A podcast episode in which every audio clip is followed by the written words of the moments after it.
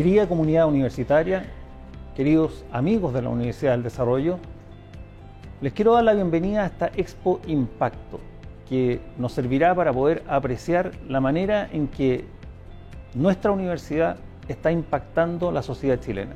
Esta idea de producir impacto es muy antigua en la universidad. De hecho, cuando la fundamos, tuvimos ese propósito. Queríamos provocar un impacto en la sociedad chilena. Y a lo largo de los años elaboramos más este concepto. Y lo elaboramos haciendo que nuestra extensión, que nuestra investigación, que nuestras actividades, que nuestra participación en el ámbito público produjese un impacto. Eso es lo que podremos apreciar en esta expo podrán ver exposiciones, podrán ver conversaciones, ustedes podrán eh, apreciar lo que hemos hecho a nivel de la universidad, tanto en Concepción como en Santiago, para a lo largo de los años impactar, impactar la manera en que se organiza el currículum de pregrado, para impactar la manera en que se participa en la vida pública, para impactar la vida de las personas de la región del Biobío y de la región metropolitana para impactar la trayectoria de vida de aquellos que ponen en nuestras manos la formación de sus hijos, para impactar, en fin, a la sociedad chilena con la que sentimos que tenemos un compromiso. Y ese compromiso tratamos de transmitírselo a nuestros alumnos de pregrado, a nuestros alumnos de posgrado, porque tenemos profesores, tenemos colaboradores, tenemos investigadores y autoridades que tienen claro que la misión de esta universidad es producir un cambio. La misión de esta universidad es hacer de Chile un país mejor.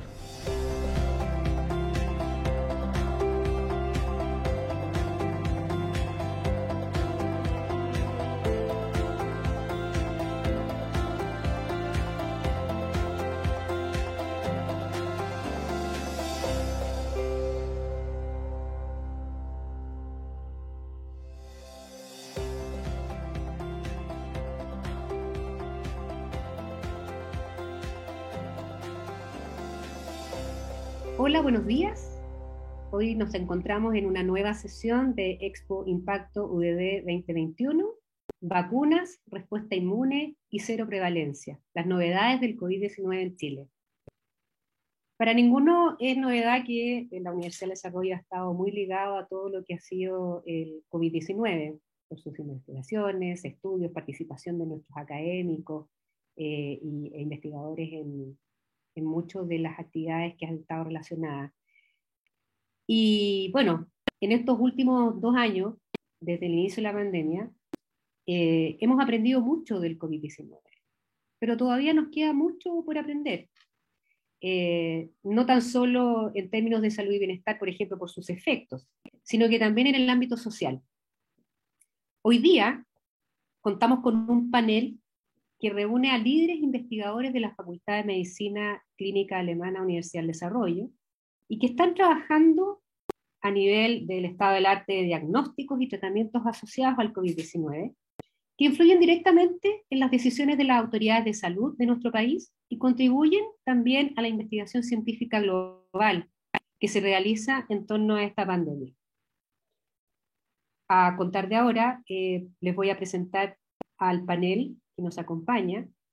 Eh, primero que todo, Pablo Vial, quien actualmente se encuentra trabajando en los avances de un estudio de cero prevalencia de COVID-19.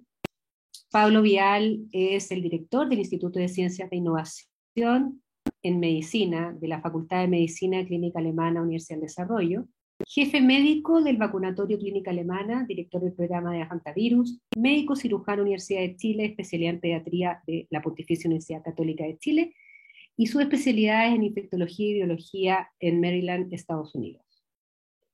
Nos acompaña también Cecilia Poli, quien ha estado trabajando en el desarrollo de la inmunidad celular en pacientes COVID-19. Cecilia es médico cirujano de la Universidad de los Andes, de una especialidad en pediatría de la Universidad de Chile, directora del programa de Inmunogenética e Inmunología Translacional ISIN de la Facultad de Medicina y Clínica Alemana Universidad del Desarrollo y doctora en Inmunología de Baylor College of Medicine, Houston, Texas. Y por último, Rafael Araos, quien se encuentra actualmente trabajando en todas las temáticas de efectividad de la vacuna contra el COVID-19 Rafael es profesor investigador del programa de Genómica Microbiana y de la Facultad de Medicina Clínica Alemana Universidad del Desarrollo, médico cirujano de la Universidad de los Andes, especialista en medicina interna Universidad de Chile y en enfermedades infecciosas de la Pontificia Universidad Católica de Chile, magíster en ciencias médicas Harvard University. Bienvenidos a este panel, eh, Cecilia, Pablo, Rafael, muchas gracias por estar con nosotros. Y bueno, yo les quería proponer comenzar esta sesión con una ronda en que cada uno de ustedes nos pudiera contar en unos breves minutos en qué se encuentra trabajando, eh, en qué están hoy día, una especie de update de, eh, lo que en el quehacer de cada uno, y que nos pudieran comentar también cuál es el impacto que está generando estas actividades en la comunidad que los rodea, en la universidad y en otras que ustedes consideren relevantes de mencionar. Si quieren, comenzamos con eh, Pablo Vial, que como les dije, se encuentra actualmente trabajando en un avance de estudios de cero prevalencia COVID-19. Pablo. Muchas gracias. Eh, bueno, voy a, voy a hacer eh, probablemente algunos cambios en la, en la, presentación que tengo preparada, en el sentido de que veo que es mucho más una invitación a conversar que, eh, el, el, presentar datos muy técnicos y voy a tratar de ser lo, lo más amigable posible en, en, la parte científica. Bueno, los datos de una, de una, epidemia, los que ya estamos súper familiarizados, en realidad no, no, no, están tan intronizados en la, en la sociedad, pero tenemos un conteo prácticamente diario del, del, total de personas que se han infectado, del total de notificados que han sido confirmados, por este famoso PCR, los casos graves que se hospitalizan, los casos que están en ventilación mecánica y los fallecidos. Y con eso nos hacemos una idea de qué es lo que es prácticamente diaria, qué es lo que está, qué es lo que está pasando. Sin embargo, desde el primer número, el total de infectados, eh, lo, lo, lo, podemos obtener solamente si tenemos evidencia cierta en, eh, en, eh, en, en, la sangre de las personas de que tienen anticuerpos y efectivamente han sido infectados. O sea que qué proporción de la, de la, de la población tiene realmente anticuerpos.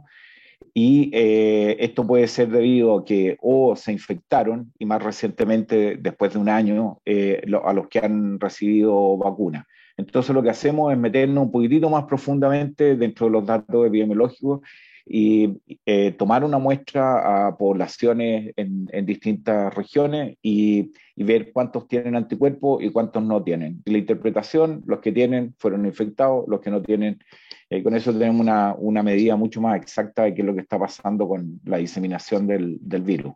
Entonces nuestros objetivos fueron determinar la tasa de infección eh, mediante detección de anticuerpos en etapas tempranas de la epidemia, después a los cuatro, un seguimiento de la misma población a los cuatro meses, a los 14 meses, y también en las últimas dos etapas comparar con otras ciudades de Chile. Eh, colaboración con la universidad, mucha. Eh, aprovechamos para tener una muestra realmente representativa, un, el panel de ciudadanos de la Facultad de Gobierno. Entonces ahí elegimos una, una muestra aleatoria de 600 hogares eso eh, obviamente cambió cuando tuvimos que trabajar en Talca, en La Serena, Coquimbo, que, que son las otras ciudades que se agregan en esta segunda fase, como dice aquí al final. Eh, trabajamos también con un equipo de enfermeras extraordinario, con visita a domicilio. Cada una de estas personas fue contactada, se, se visitaron, se tomó consentimiento y se obtuvo una muestra de sangre. Eh, y se permitió incluir a otros miembros del hogar. Esas muestras fueron traídas al laboratorio y procesadas por test rápido o por un test que se llama ELISA. Eh, esto gráficamente como, lo, como son los test rápidos y como son en el laboratorio de ELISA, mientras más amarillo, más anticuerpo tiene una, una persona.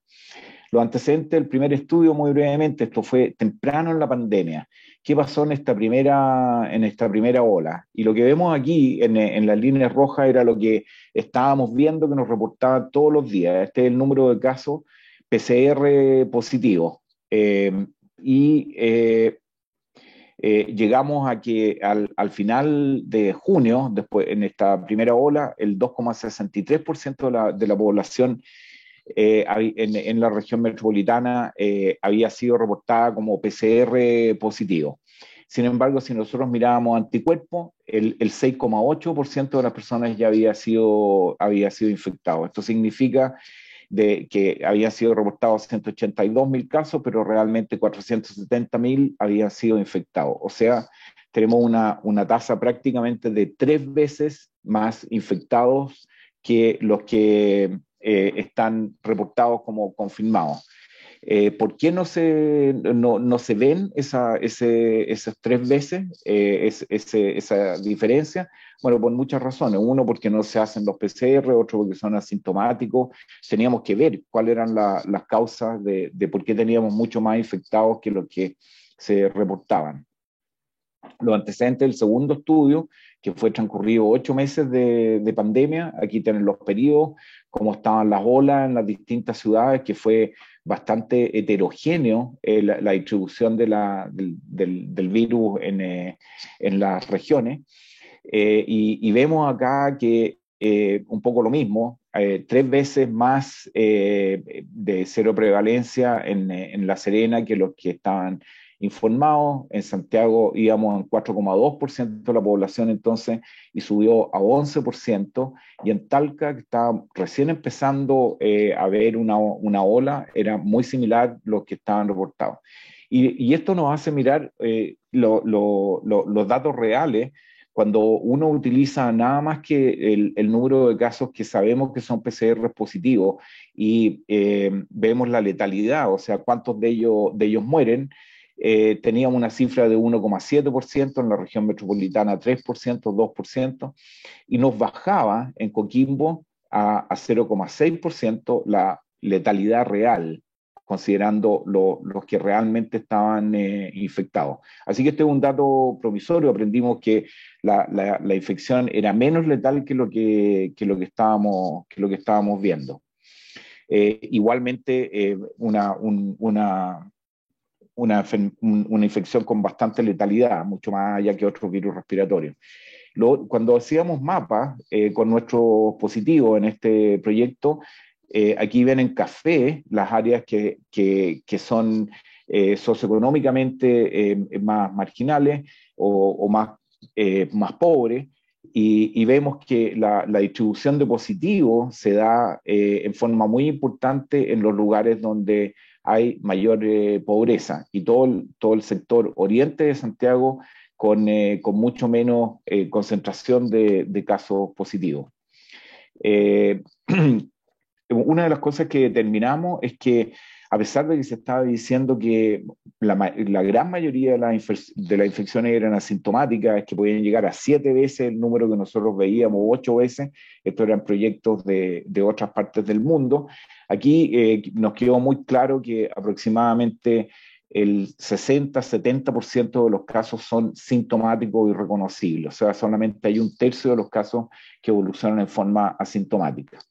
Y la otra cosa que aprendimos también en este estudio, tanto en La Serena, Talca, en el Gran Santiago, es que en las casas donde había un caso positivo, como ustedes, las viviendas que aparecen aquí, eh, la tasa de infección de las personas era mucho mayor. Fíjense que si uno toma todos los miembros de la familia, eh, entre 40 y 60% de, de, las casas donde ha habido un caso están, eh, infectados.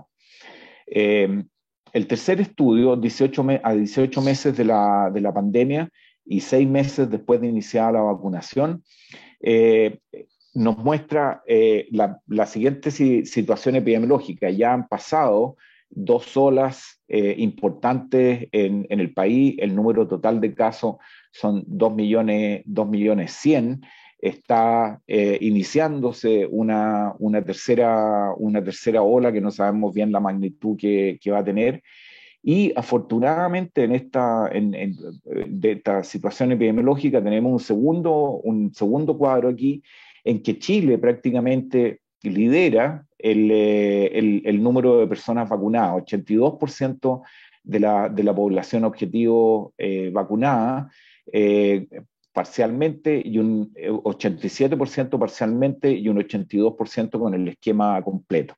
Y lo que vemos cuando le hacemos cero prevalencia a estas poblaciones, habiendo sucedido esto, es decir, dos olas grandes de, de infección, más eh, una vacunación eh, efectiva eh, y, y, universal, vemos que en Santiago actualmente tenemos el 98% de la población que nosotros encuestamos tiene anticuerpos, es decir, ha tenido contacto con el virus o por infección o por, o por vacunación. El 94% de la población de Coquimbo y todavía no tenemos los datos. O sea, globalmente el 97% de la población, sin que podamos generalizarlo a Chile, pero de la población que conocemos, tiene en este momento anticuerpos y defensas, podríamos decir, que no sabemos cuán efectivas son, pero eh, 97% de la población tiene eh, anticuerpos. Y, eh, y, cuando hacemos una, un, digamos, miramos cómo, cómo, están distintos grupos, los hombres y las mujeres prácticamente no se, no se diferencian. Eh, pero sí hay un grupo, en, eh, el, grupo de edad menor, menor de 10 años, tiene una, una cero prevalencia menor. Eso es porque obviamente no han, no sido, eh, no han sido vacunados totalmente, o sea, empezaron mucho más tarde. Todos los demás grupos etarios tienen una cero prevalencia muy alta. Y vemos también que la vacuna, las personas que no se han vacunado, que en este caso eh, puede ser, no tienen el, eh, no se han vacunado con ninguna dosis, y aquí está el, dicotómico, sí o no, la cero prevalencia es 25,9%. Con eso eh, podemos concluir que si hubiésemos seguido, la primera etapa fue 6,5% de la población infectada, después 14%, eh, si no se hubiese vacunado, probablemente hoy día tendríamos un cuarto de la población que ya habría adquirido la infección. Pero eh, sobre eso agregamos la vacunación y llegamos a prácticamente 100%. Eh, le agradezco la, atención. Muchas gracias, Pablo. una vez que terminemos la ronda, tenemos algunas preguntas también específicas respecto a lo que tú nos acabas de, acabas de mostrar. Muchísimas gracias. Eh, a continuación, eh, Cecilia, si nos puedes contar acerca de inmunidad celular. Hola, hola. No puedo compartir pantalla. Ah, ahora sí.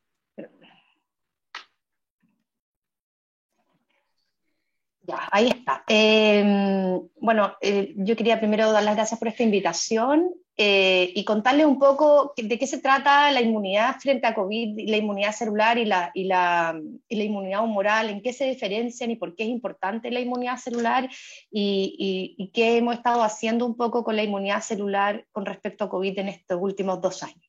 Bueno, la respuesta inmune frente a una infección, ¿no es cierto?, consta de las defensas o anticuerpos que producen los linfocitos B, que son muy importantes para neutralizar el virus en la sangre. Pero hay otra parte de la respuesta inmune, que es la inmunidad celular, que depende de las células T. Hay un grupo de células T que se llaman citolíticas, que lisan a las células que están infectadas por el virus, y otra parte de las células T que son las de memoria. Estas células T de memoria son muy importantes porque en el fondo son las que recuerdan el contacto con el virus y permiten, frente a una segunda exposición al virus, como puede ser post-vacuna, por ejemplo, o post-infección, contar una respuesta más robusta, deshacerse de las células que están infectadas y de esa manera el virus que requiere de las células para poder reproducirse no se puede replicar y eso entonces se, termina la, infección. Em, entonces, ¿qué es lo que pasa cuando con la respuesta inmune celular?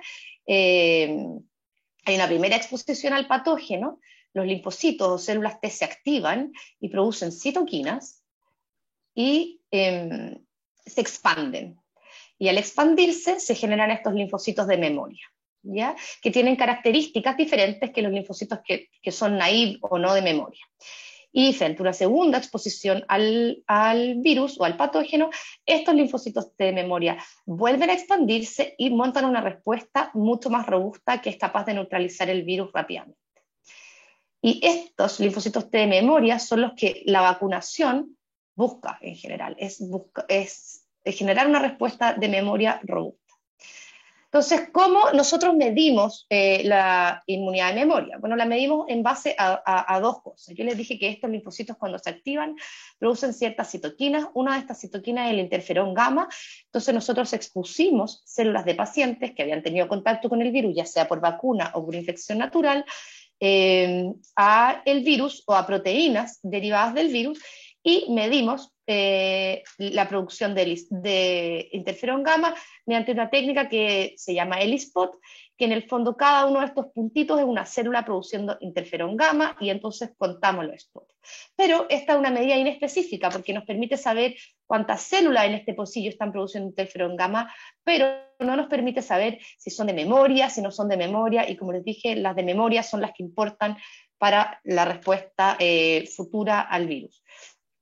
Entonces ocupamos también la citometría de flujo, que es la citometría de flujo. Bueno, cada celulita tiene un marcador que la define en su superficie y eso nosotros podemos teñirlo con distintos anticuerpos que nos permiten, mediante interrogar a cada célula con el citómetro de flujo, a ver qué marcadores tiene en su superficie, y de esa manera vamos a distinguir los distintos tipos de linfocitos, los naive, los de memoria, los linfocitos B, etcétera.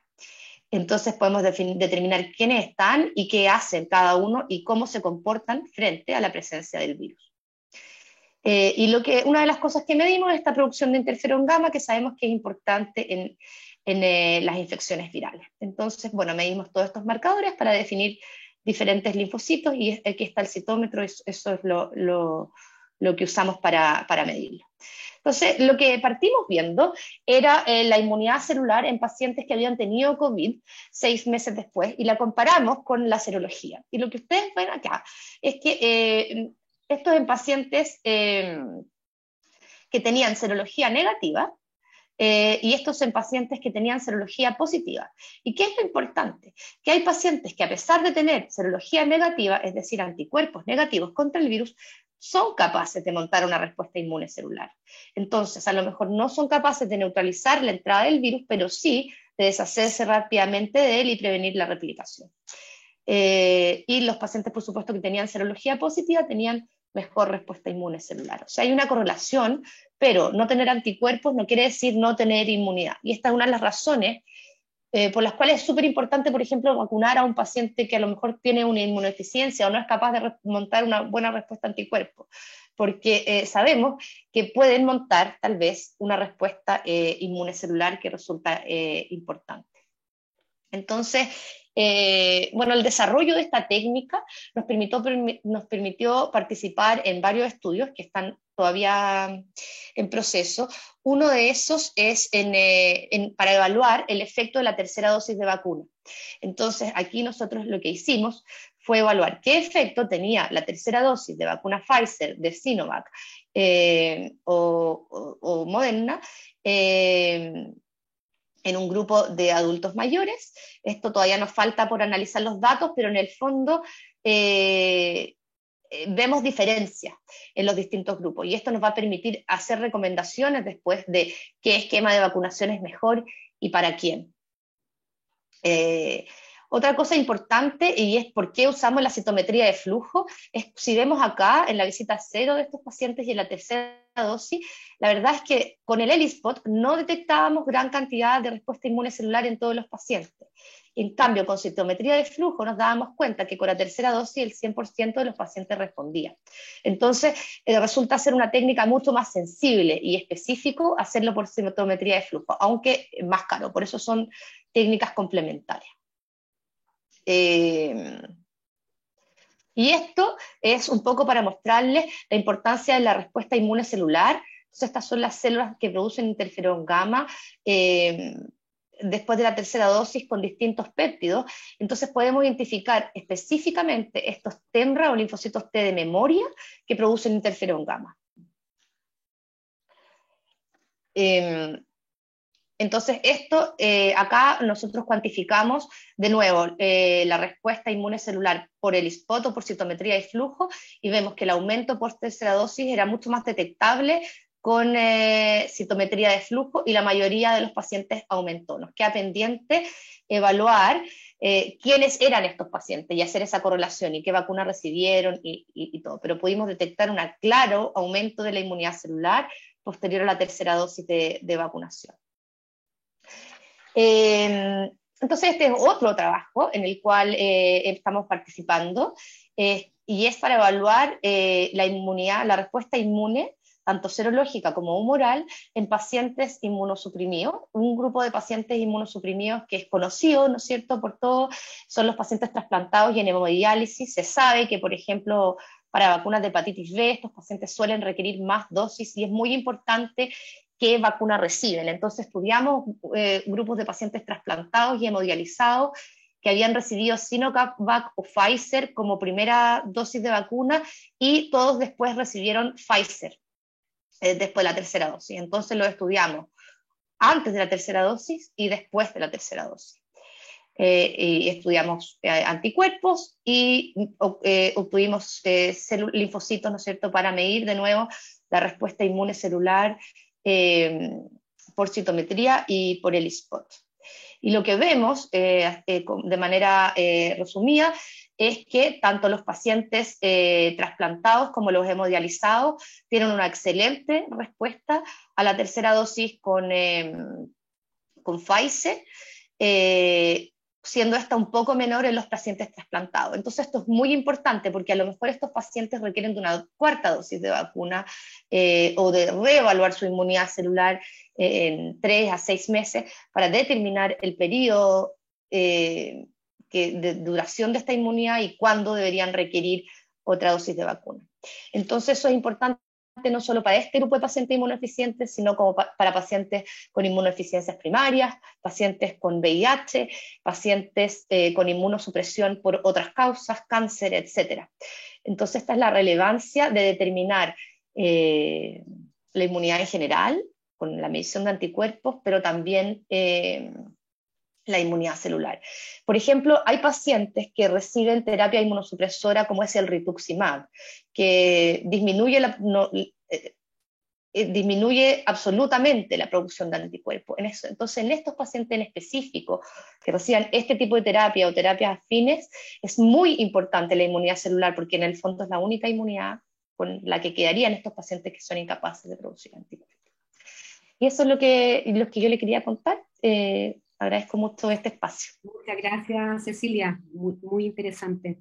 Eh, también tenemos una, pregunta para ti luego del término de la ronda y ahora continuaríamos con Rafael. Rafael, si puedes compartir con nosotros efectividad de las vacunas contra COVID-19. Adelante. ¿Están viendo mi pantalla, la presentación? Sí, se ve perfecto. Muchas gracias eh, por la invitación y también por, eh, eh, dejarme presentar al último porque me puedo aprovechar y, tomar un poco lo que, lo que dijo Pablo y lo que dijo la Ceci y, poder linkearlo en, la presentación mía. más, más que hablar de, la efectividad de las vacunas, voy a ver cómo, cómo esto se inserta en, en, lo, que, lo que hemos hecho, no solo como universidad, sino también como ministerio, como país, y cómo eso tiene impacto. Eh, y un poco la, porque creo que cuáles son las razones por las cuales creo que pudimos hacerlo.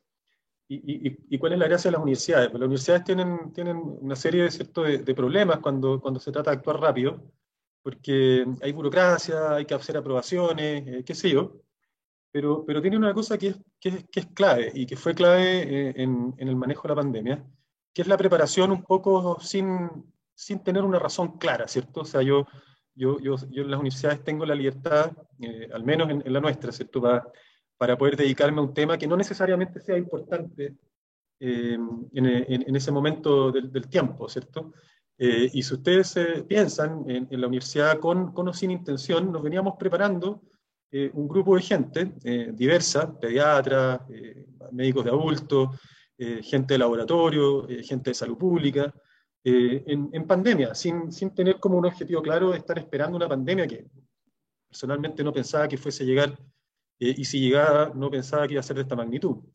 Pero el hecho es que llegó eh, y, eso, y eso nos permitió tener tanto cierto capital humano como, como plataformas preparadas para poder al día siguiente trabajar en esto. Y así fue. Pablo partió en febrero como, como, como miembro ¿cierto? De, lo que era el germen del, del, Consejo Asesor. yo estaba trabajando por casualidad en el Ministerio en otra cosa. La CECI tenía montado su laboratorio para poder estudiar respuesta inmune. Eh, y así otra, por, nombrar la gente que está acá. En el fondo, eh, ustedes saben que hay mucha más gente de la universidad que, ha estado involucrado tanto en medicina como en otras áreas, ingeniería, eh, etc. Entonces, eh, pienso yo que la preparación es, algo clave y es una, como una buena noticia para las universidades en el sentido de que, de que, de que no, no, siempre lo que uno hace es útil en el corto plazo, pero a la larga le da una ventaja a la sociedad el que exista gente preparada para algo, ¿cierto? Y después está otra cosa que, que, es necesaria, que es la reacción. Uno puede estar preparado, eh, pero si no tiene capacidad de reacción, no, no, sirve mucho esa preparación. Y en ese sentido también, eh, esta, esta, es una, una, ¿cierto? una reunión eh, que viene desde la universidad y, creo que es bueno recalcar las gracias que, que yo he visto, es que por, un poco por la estructura que tiene la universidad, permitió que reaccionáramos rápido también. O sea, hay, hay poca, poca burocracia, la gente trabaja en general eh, como para tratar de ayudar más que, más que eh, entorpecer proyectos. Y eso nos permitió a, a todos este, estos grupos que yo les menciono, eh, no solamente estar preparados, sino que poder quizás dejar de lado muchas de las cosas que hacíamos. Yo en particular, en particular dejé de ver pacientes, no, no, inmediatamente, pero llevo más de un año sin ver, sin ver pacientes y, y nadie me ha dicho nada. y, y, eso me permitió dedicarme 100% a algo que, que, que probablemente se lo hubiera hecho a tiempo parcial, eh, no, no, hubiera podido hacer nada.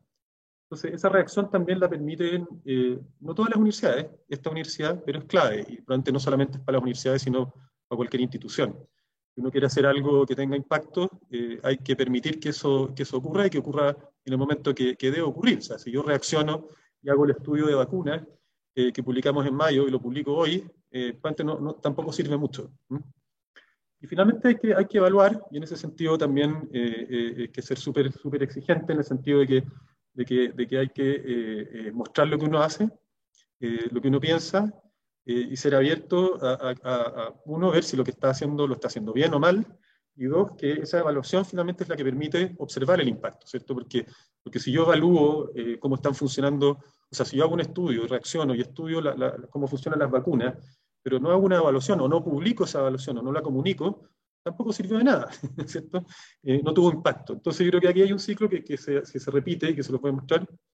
Acá está eh, la, la, curva epidémica, lo que ha pasado, ¿cierto? Desde que, desde que llegó el COVID hasta hoy en día.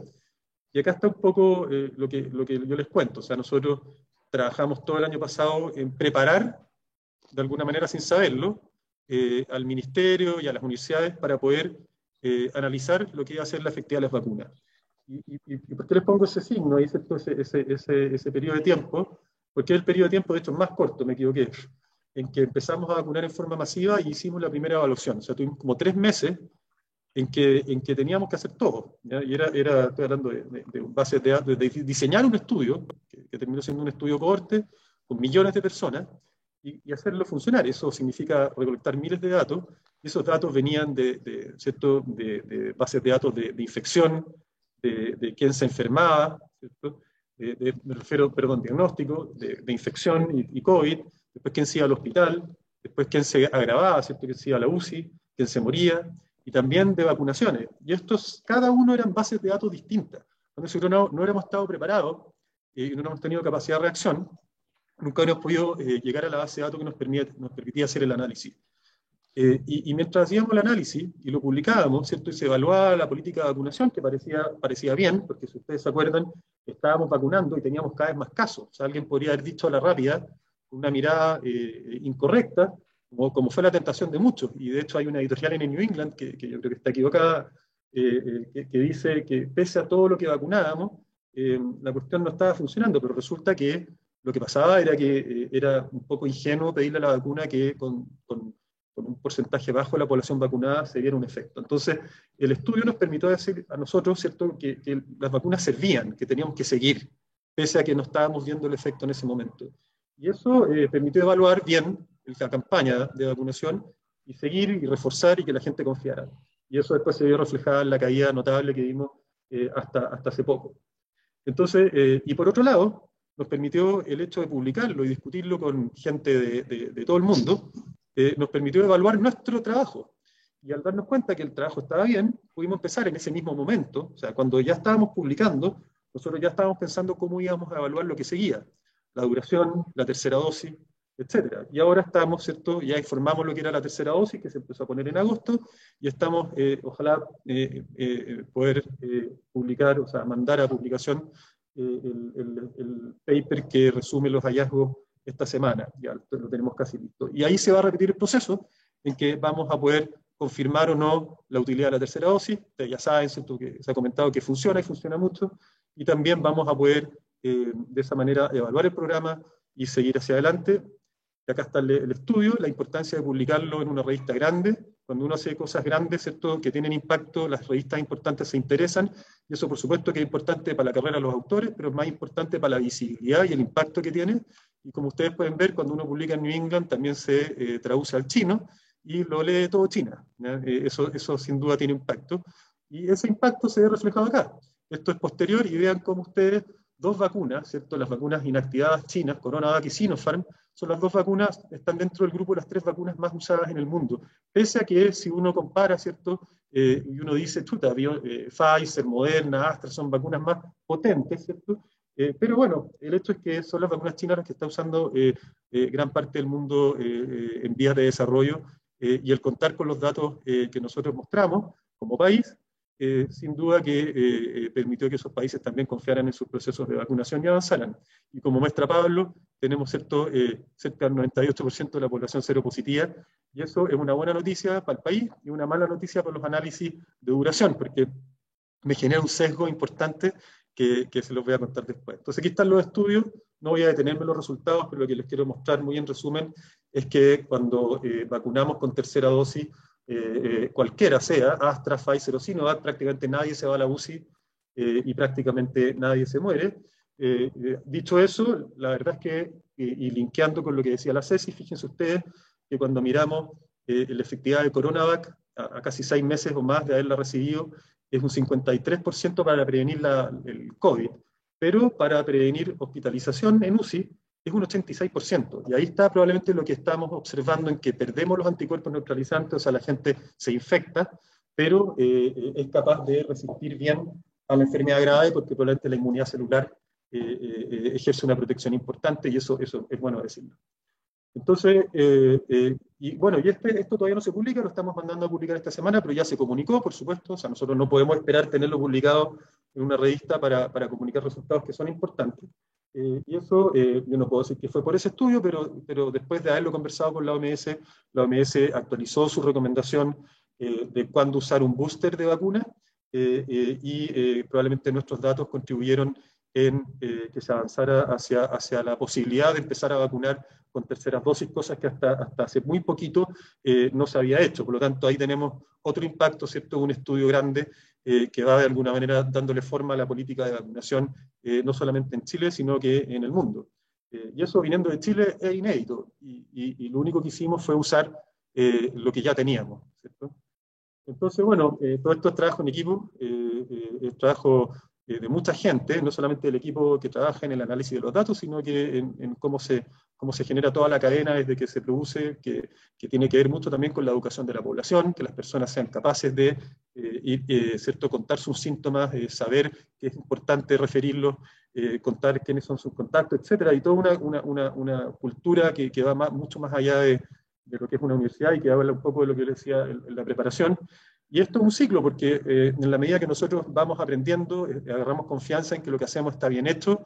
Eh, como les digo, estamos ahora preparando la tercera dosis, pero sin contarles, porque todavía no tenemos datos, ya estamos analizando lo que está pasando con la vacunación en niños, y esa va a ser ¿cierto? otra comunicación que irá en diciembre y que también va a ser probablemente, va a tener el mismo impacto.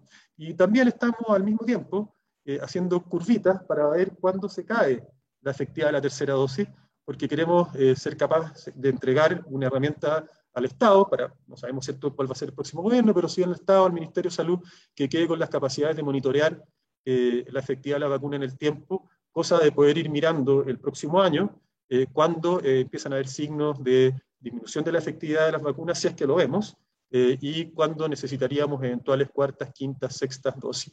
Y eso, por supuesto, que se puede aplicar no solo a COVID, sino que a influenza, a virus respiratorio sincicial, que va a tener vacuna prontito, eh, y etcétera. Entonces, eh, un poco se va cerrando el ciclo y a partir de una enfermedad, un grupo de gente que estaba preparada, no solamente en la universidad, sino que a todo, a todo nivel, que, que, fue capaz de reaccionar, que tuvo el apoyo para reaccionar y para evaluar lo que hace, se genera como este, este círculo eh, o este ciclo virtuoso que, permite que el trabajo que estamos haciendo tenga impacto. Así que un poco eso.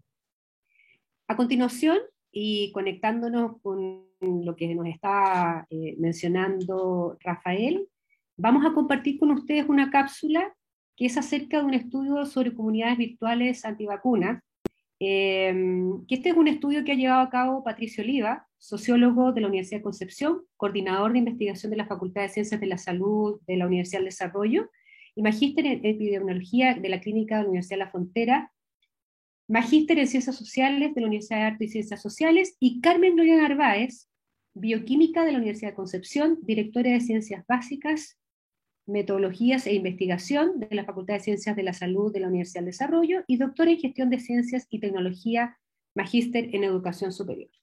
Veamos la cápsula.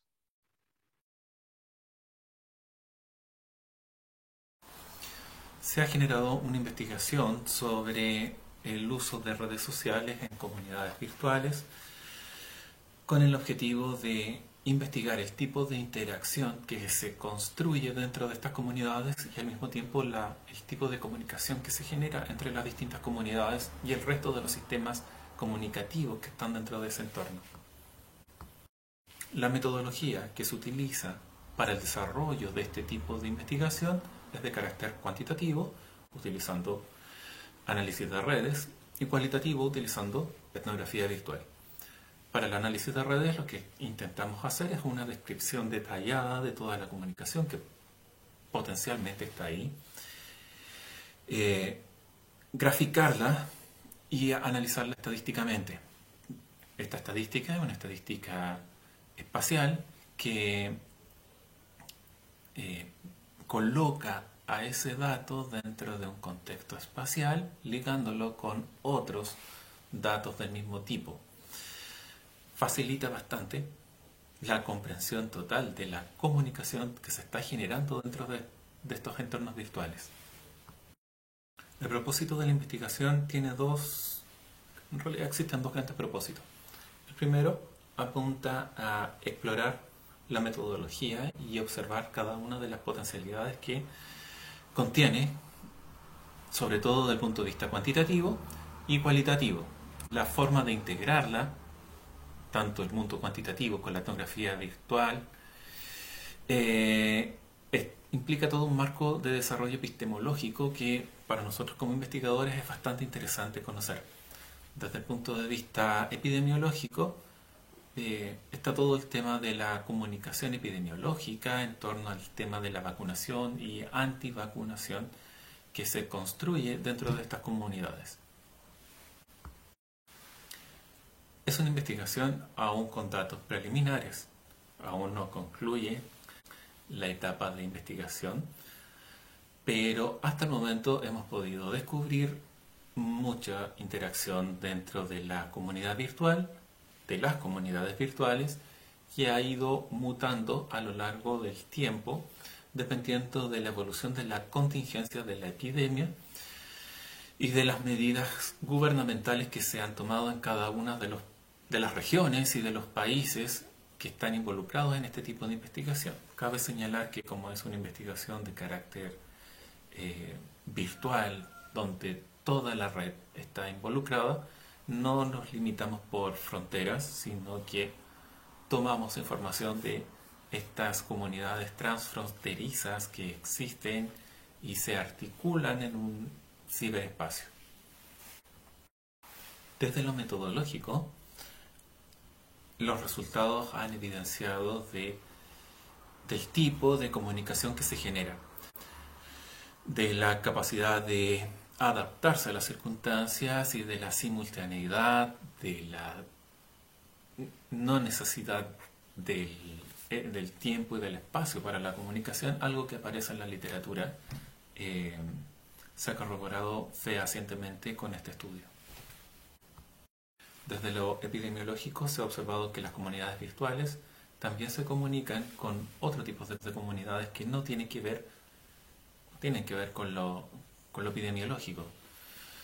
Tenemos nexos con conceptos vinculados a conspiraciones, al terraplanismo, a religiones New Age, etc.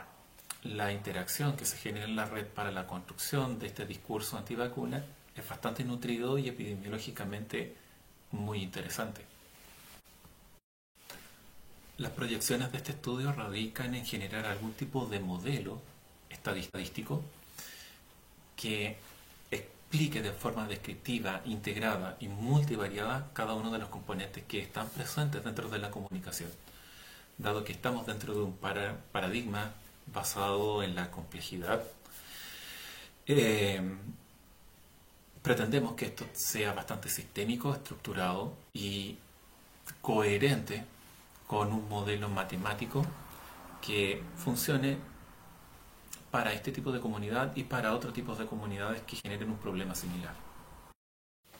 Se puede concluir que la investigación ha permitido tanto corroborar aquello que ya aparecía en la literatura y además integrar información contextualizada a, a lo nacional e internacional vinculado a la contingencia, sobre todo ligado al tema COVID y al tema enfermedades periféricas en torno al COVID, que también se mencionan bastante dentro de este tipo de comunidad, y cómo las distintas comunidades reaccionan comunicativamente para construir un tipo de conocimiento especial que se sedimenta dentro de la red de una manera bastante rápida, interaccionando y socializando también de una forma rápida con otro tipo de sedimentaciones, generando un universo simbólico bastante complejo. Em, a continuación, quería dirigirle algunas preguntas a ustedes. Y partiendo por, por Pablo, em, Pablo, ¿cuáles, ¿cuáles son los desafíos que, que, hoy día ustedes se han planteado en adelante luego de esta experiencia y este camino recorrido ya con tres estudios? Tú comentabas, por ejemplo, que en este último estudio que, que mencionaba ahí el 7 de noviembre, ya había algunas conclusiones, ¿no es cierto?, y que tenían relación bastante con el porcentaje de población vacunada. También mencionaste el contagio intradomiciliario. Un poco, ¿cuál es el desafío hoy día de qué tipo de información eh, ustedes van a seguir observando? ¿Qué es lo que viene adelante? ¿Qué es lo que debieran mirar eh, en ese sentido? Yo creo que mm, un, poco uniendo las tres, las tres presentaciones, eh, las principales dudas que hay ahora y, que tenemos que, resolver es, eh, es, cuánto, es cuánto dura la, la, respuesta inmune y la calidad de esa eh, en su protección. Eh, entonces, bueno, estamos mirando nosotros en el caso de, de, los anticuerpos una rama del sistema inmune, hay dos, la rama celular que habla la Ceci Poli, que pareciera ser muy importante para este virus.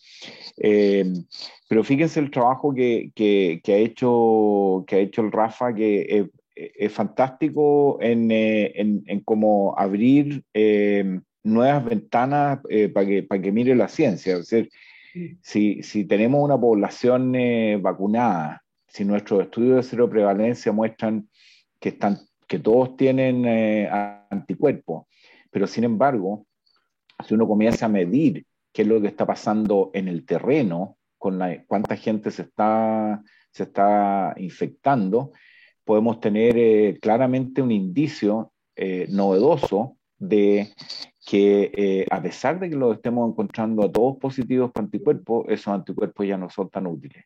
O son o han bajado en cantidad o han bajado en calidad protectora. Y también uno podría descubrir que hay una variante nueva que está escapando, podríamos decir, se está escondiendo de la respuesta inmune que tenemos.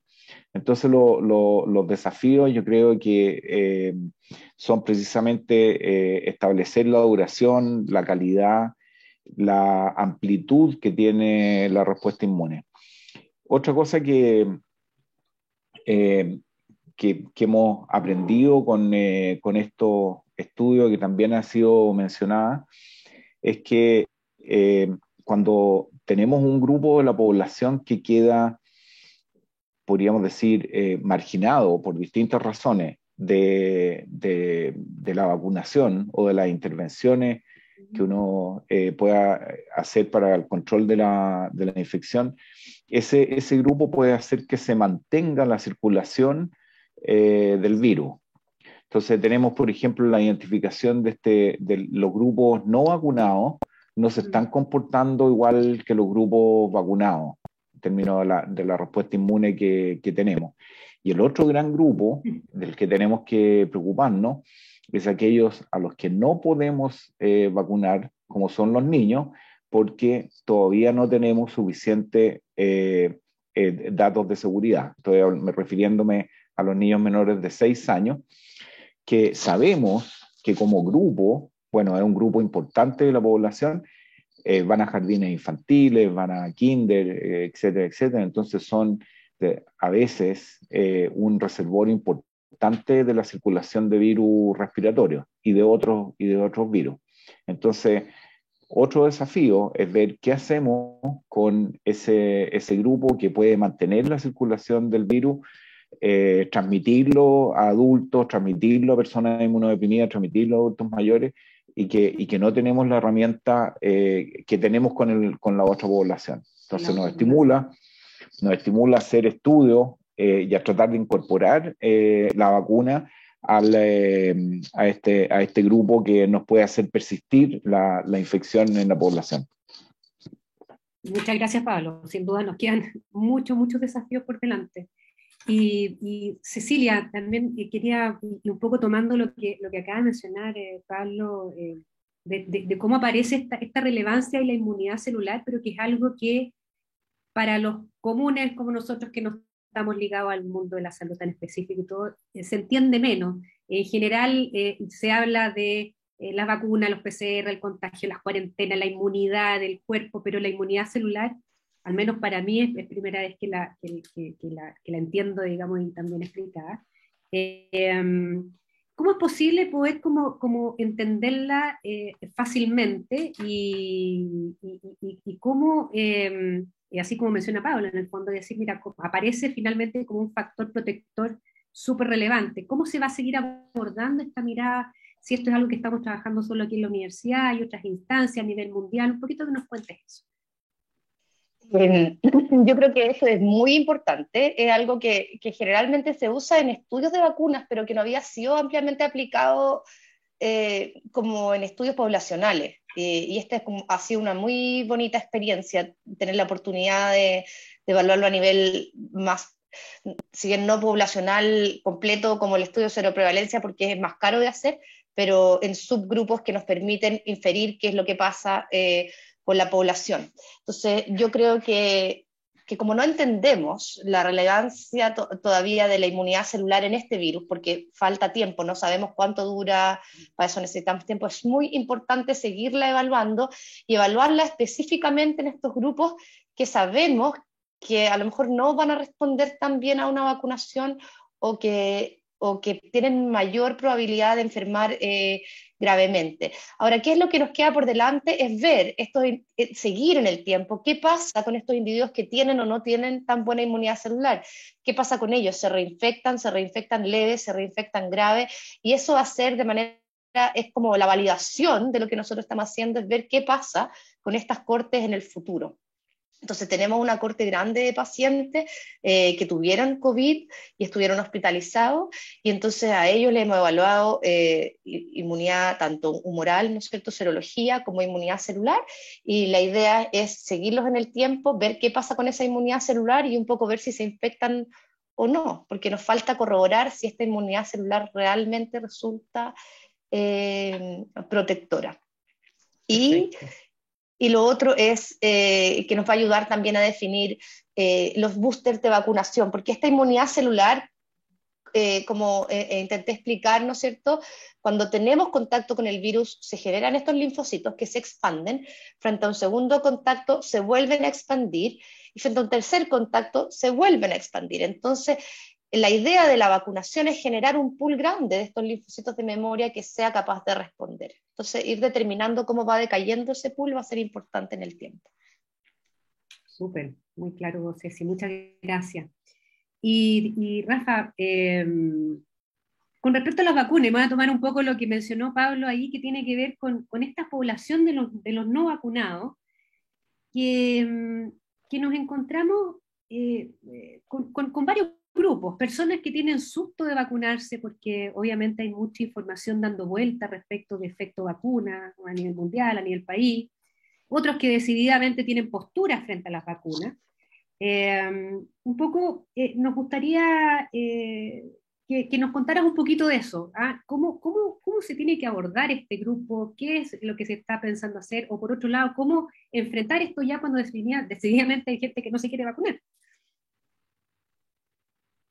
Bueno, lo primero es que, no sé, no, no, no, no es un área que yo, que yo maneje, probablemente tiene mucho más, eh, tiene, tiene, más, la gente que hace salud pública, eh, solamente enfermedad infecciosa, tiene más herramientas, la, la, gente de la sociología o de, o de, otras áreas, yo creo que tienen que entrar acá a entender mejor este proceso. Lo que nosotros podemos hacer y estamos trabajando tratar de eh, definir bien quién es el grupo que nos está vacunando. Es muy distinto tener un millón de personas que nos han vacunado que efectivamente tienen una posición dura antivacuna eh, eh, versus gente que no ha podido acceder por, por, por fallas nuestras, porque no sé, se, se, acaban muy rápido las vacunas en ciertas comunas, o porque no somos capaces de llegar a regiones aisladas, etcétera. Estoy, estoy especulando.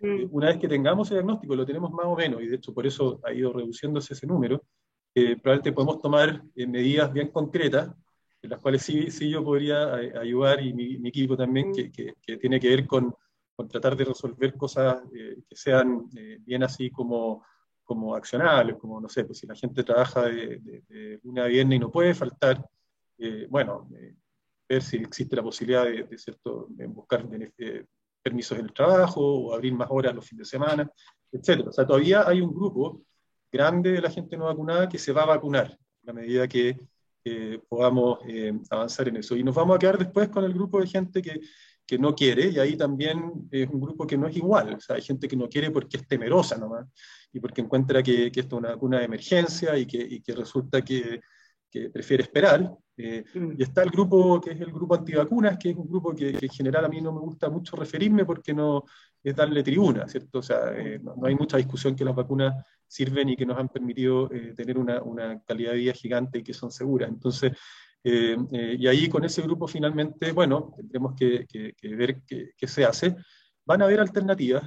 primero hay, hay algo que va a pasar que, que, es eh, uno cuando uno ya lo puede empezar a imaginar, ¿cierto? Con, el nivel de prevalencia de anticuerpos en la, población eh, y la gente que se va infectando, eh, y, con, una, con una vacunación que va a seguir ocurriendo como iterativamente, vamos a llegar en algún momento a, ver algún tipo de efecto de rebaño. y ese efecto de rebaño se va a reflejar en que la gente no vacunada va a tener un menor riesgo de infectarse también. O sea, la gente no vacunada se va a beneficiar eh, del programa de vacunación de todas maneras. De manera... Eh, eh, indirecta, ¿cierto? Indirecta. Y por otro lado, hay una tremenda competencia a nivel de la industria para desarrollar fármacos.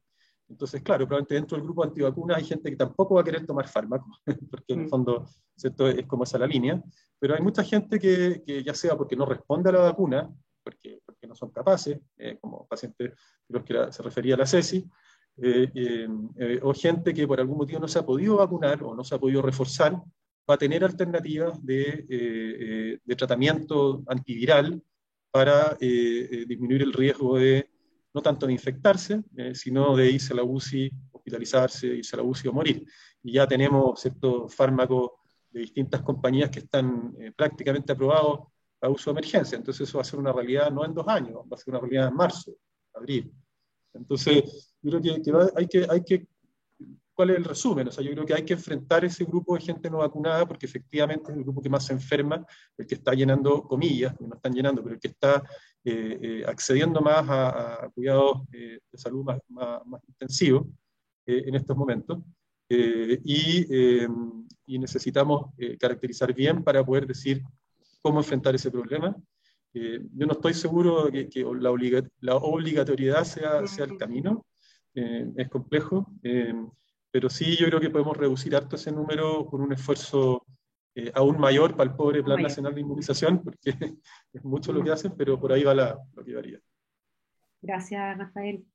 y le pregunto a, los tres, y tomando un poco de, un tema que tiene que ver quizás directamente con la vacuna, pero pero en general ustedes, y, aquí libremente ustedes me piden la palabra, pero ¿cómo, ¿cómo han visto la evolución respecto a nivel como global, a nivel mundo, desde la investigación, desde los seguimientos que se hacen? Claramente recién, ¿no es cierto?, eh, Rafael mostraba eh, los indicadores a nivel país del, del, porcentaje de vacunación, que estamos dentro de los primeros eh, en eso, pero vemos diferencias, muchas diferencias entre países.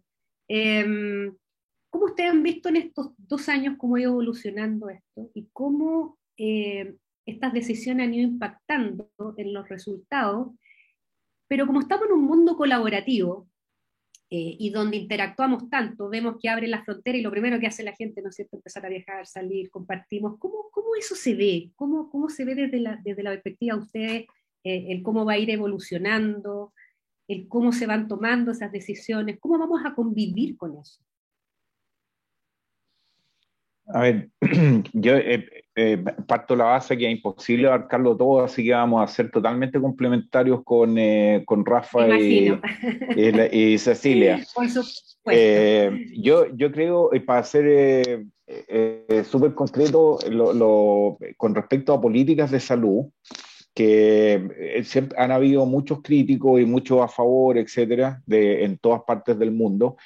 Eh, la verdad es que se ha demostrado después de 18 meses que, que, esta era una carrera de fondo, no una carrera corta. No eran 100 metros planos, sino que eran 10.000. Eh, y, y, muchos que creían tener la solución y que, tenían políticas de salud que habían llevado una prácticamente inexistencia del virus, con mucho sacrificio de la población, eh, demostraron que posteriormente el, el, virus igual entraba o igual se producía eh, una eh, o nuevas olas. O sea que esta ha sido una, una carrera larga y, y, y, nos enseña que las políticas, la, la, las políticas de salud pueden ser de repente muy, muy criticables, pero hay que ser persistente, tener determinación y, y, hacer todo lo, lo, posible por incorporar lo que sea, identificar e incorporar lo que sea realmente, realmente efectivo. Eh, en, otro, en otro ámbito, eh, yo creo que mm, globalmente hemos visto que eh, las restricciones de la, de, de la, libertad de las personas primero generan rabia, generan soledad, generan eh, frustración, eh, lo, lo, separan de, de, su vida. Y, y, la verdad es que si queremos controlar algo restringiendo, restringiendo libertades, tenemos que calcular que la duración es corta, porque la gente se va a revelar y no va, y, y no va a hacer y no, la, y no las va a seguir. Afortunadamente nosotros hemos tenido eh, todas las, políticas restrictivas son como muchas de las medidas de, salud pública, de cuarentena, aislamiento, distancia social, etc. Eh, eh, afortunadamente salió otra solución, otro pilar, que es la, que es la vacuna, que nos permite disminuir esa, esas restricciones. sin, sin abandonarlas, obviamente. Bueno, y finalmente un comentario el, el, avance de la ciencia eh, ha, sido, ha sido espectacular dentro de lo que hemos, hemos podido ver, o sea, tener una vacuna o, o, tres plataformas de vacuna distintas en, eh, en, un año ya probadas y que puedan ser utilizadas en humanos. ha sido fantástico todo lo que ha pasado con el conocimiento del virus también. Hemos aprendido muchísimo, hemos tenido que tener la humildad de, de, de ir recopilando toda esta, esta información eh, la humildad de saber eh, que, que, hay muchos grupos que están haciendo cosas muy interesantes eh, y que hay que colaborar. Y, finalmente, yo creo que la transformación que se ha producido en, muchas personas y, y, en, y en, instituciones ha, sido absolutamente única e impresionante. O sea, ver al Hospital Padre Hurtado y, al, y, a la clínica alemana transformándose con, con, una flexibilidad única para eh, estar prácticamente copados, nada más que dedicados a esta, a esta enfermedad, y con todo haciendo un, eh, no sé, un oftalmólogo transformado en un puente entre la familia y el paciente, o lo mismo un traumatólogo, es decir, cómo fuimos capaces de, reconvertirnos y actuar como, equipo, yo creo que es una transformación que nos enseña, que nos enseña mucho. Y yo creo que ha pasado lo mismo en todo el mundo, todos los hospitales eh, y, muchas instituciones tienen la, misma, la misma impresión. Sí, sin duda, Pablo, lo, colaborativo ha sido clave y, la, preparación anterior. Creo que tú hablas de algo que ha sido muy, muy relevante en distintas, en otras disciplinas también. Eh, ha pasado bastante. en educación, impresionante. Sí, o sea, claramente. Nosotros lo hemos vivido en la, en la universidad.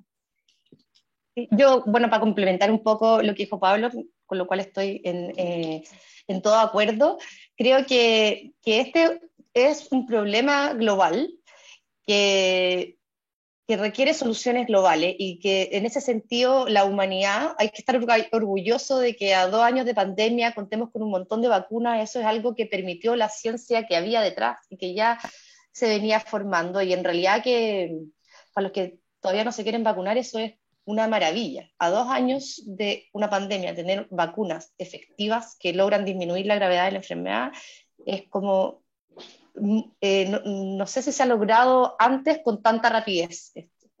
Eh, así que ese fue como el primer desafío global y creo que, que eh, la cosa ha sido positiva.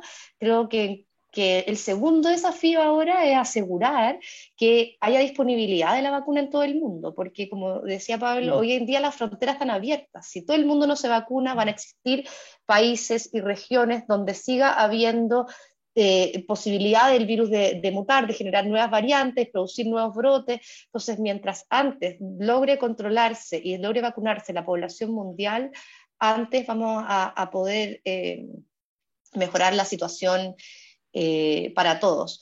Lo tercero que quería decir es destacar de nuevo eh, cómo se ha enfatizado la colaboración. Ha, eh, aumentó en forma exponencial el uso de la tecnología para, para, poder colaborar y países que nunca habían colaborado antes, grupos que no habían colaborado antes, se han unido para poder solucionar este problema mundial. Y por último, un poco un mensaje esperanzador con esto de los grupos que no se quieren vacunar. Creo que ese miedo va a ir disminuyendo. Creo que es mm. quizás esperable que ante una vacuna nueva hubiese cierta reticencia, aunque sabemos que hay bastante ciencia robusta detrás, pero yo espero que ese miedo vaya disminuyendo a medida que ha habido más población vacunada, que esta vacunación ha sido efectiva, con efectos adversos muy escasos eh, mm. o nulos. Eh, e-, Gracias, Cecilia. Cecilia, muy, muy... Efectivamente, yo creo que es mucha verdad lo que tú dices, la, la, colaboración, la colaboración, insisto, como tú dices, eh, países, eh, profesionales de distintas disciplinas, instituciones públicas, privadas. no sé, Rafael, si tú nos quieres también aportar ahí con una mirada.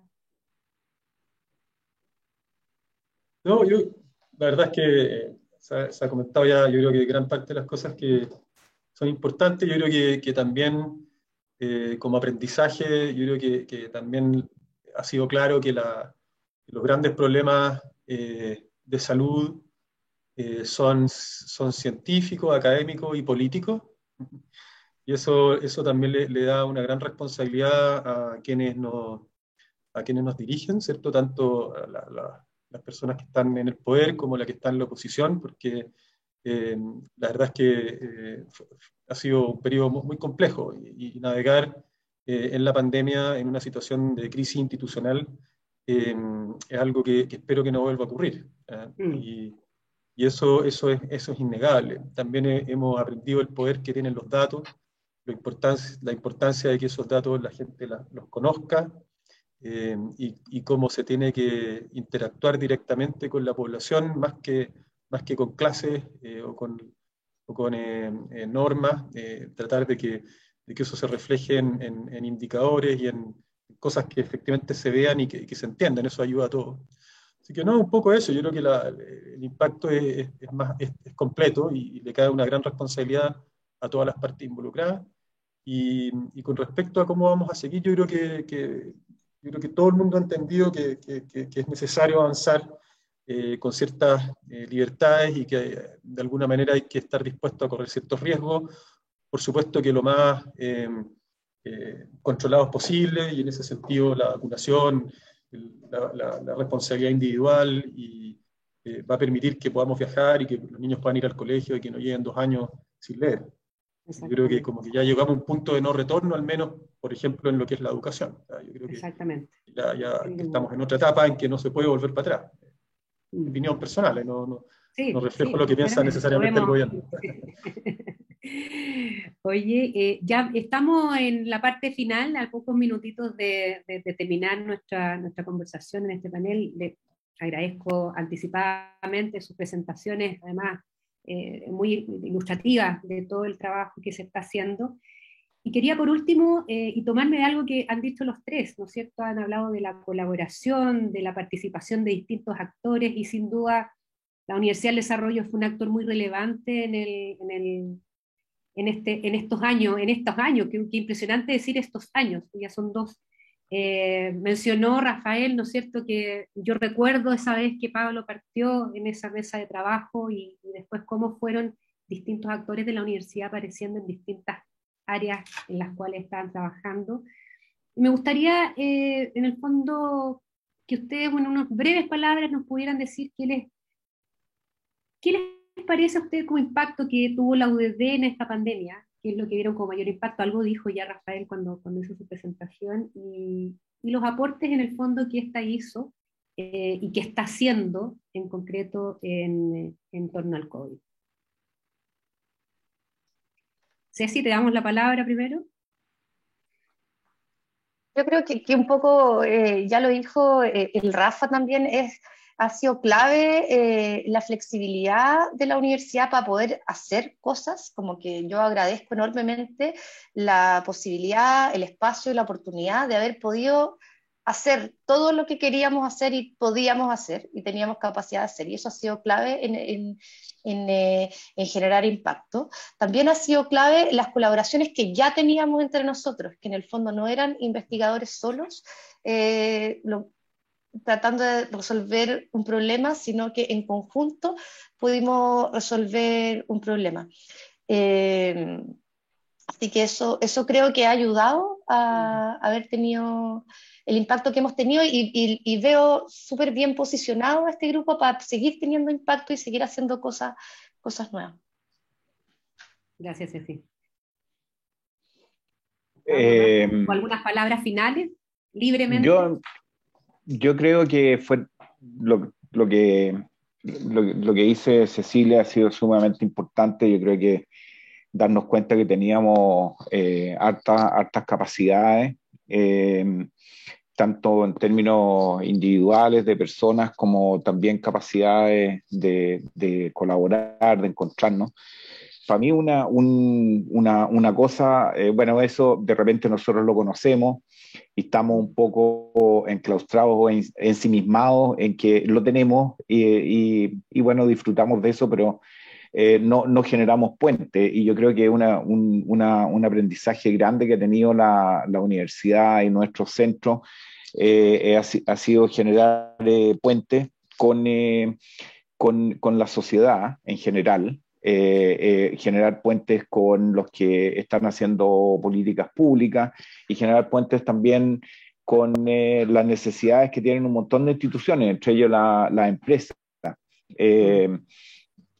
Yo creo que la, ciencia eh, se ha validado como, una, como un actor importante dentro de la vida pública eh, y como eh, resolvedor de problemas específicos que, pueden tener distintas instituciones o, personas. y esto ha sido muy, muy rico comprobarlo y obviamente que lo tenemos que, lo tenemos que hacer crecer de, esta, esta, generación de, puentes con la, con, con la sociedad eh, que, que, que, nos va a abrir montones de, caminos nuevos y llegar a, a, otra, mm, a otra frontera planteando, porque habla de un puente no tan solo mirado desde lo público, sino que también cómo abrir otros espacios del mundo de las empresas también, que obviamente, imagínate que son espacios donde hay muchos trabajadores, ¿sabes? Es muy, muy interesante lo que, lo que planteas y donde ya efectivamente creo que la universidad está haciendo puentes y, y, es súper destacado. Eh, si no, eh, no sé si algunas palabras de cierre, Rafa, ¿algo quieres decir? Sí, un poco complementando eso, yo creo que la, la, universidad tuvo, está, ha tenido y, espero que siga teniendo un rol central en la respuesta a la pandemia, más que el manejo, diría yo, en la respuesta. Creo que ha sido eh, enormemente generosa con, con, la gente que ha, que ha querido involucrarse en el manejo y con el país. En ningún momento hubo un cálculo detrás eh, y en ese sentido creo que, que ha cumplido con un 7 en su labor em, como centro académico. Eh, eh, y también yo creo que eh, es un tremendo ejemplo de cómo el mundo privado puede tener impacto a nivel de, del país, y no solo del país, sino de la región y del mundo, lo cual sin duda que justifica todo el trabajo que se ha hecho todo este tiempo. Así que yo creo que que hay muchas cualidades que, que, yo podría comentar, que muchas las descubrí de la universidad durante este periodo, pero en general eh, la generosidad y la libertad eh, para poder eh, hacer las cosas, emprender distintas iniciativas que, que, por supuesto que tenían mucho riesgo, creo que ha sido parte importante de, lo que, de lo que yo he visto, al menos, en todo ámbito, no solamente en lo médico y en lo que ha hecho la clínica alemana, que también ha sido gigante, sino que, también eh, poner la universidad al servicio de las necesidades del país, no como un eslogan ni como algo, un cliché, sino que con algo real. Eh, ha sido algo que yo al menos lo, lo encuentro bastante único eh, y que nos iguala a grandes universidades públicas o, o privadas del país, donde yo no noto ni una diferencia en, en cuál ha sido el aporte. Muchas gracias, Rafael. Bueno, estamos llegando al término de esta sesión. Eh, sin duda, yo creo que los que nos están viendo y escuchan y yo tenemos, podríamos hacerles a ustedes mil preguntas, pero sabemos que el espacio es acotado. Eh, las gracias y me voy a permitir un espacio personal que es también eh, felicitarlos, agradecerles y, manifestarles una profunda admiración al trabajo que ustedes han realizado. muy orgullosos a la vez de que ustedes sean parte de esta comunidad UDD y espero en otra ocasión eh, reencontrarnos y poder seguir hablando de estos temas eh, eh, más adelante y poder seguir informándonos adecuadamente. Muchas gracias y nos vemos en otra ocasión.